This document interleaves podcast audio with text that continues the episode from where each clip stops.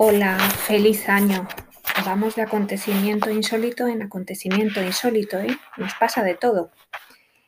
Bueno, os dejo el dictado. Voy rápida, pero como tenéis la grabación en casa, podéis pararla cuando necesitéis. Marco los puntos y las comas. Empiezo. Por la mañana le asombró la cantidad de nieve que había en la calle. Punto. No podía ser. En una ciudad como la suya.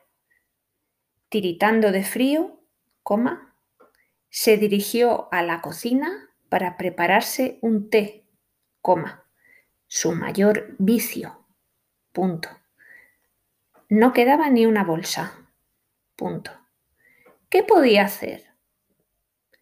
Lo más obvio, coma, acudir al supermercado, se había convertido en una tarea propia de héroes. El mismo Hércules hubiera tenido dificultades para manejar la pala y abrirse camino.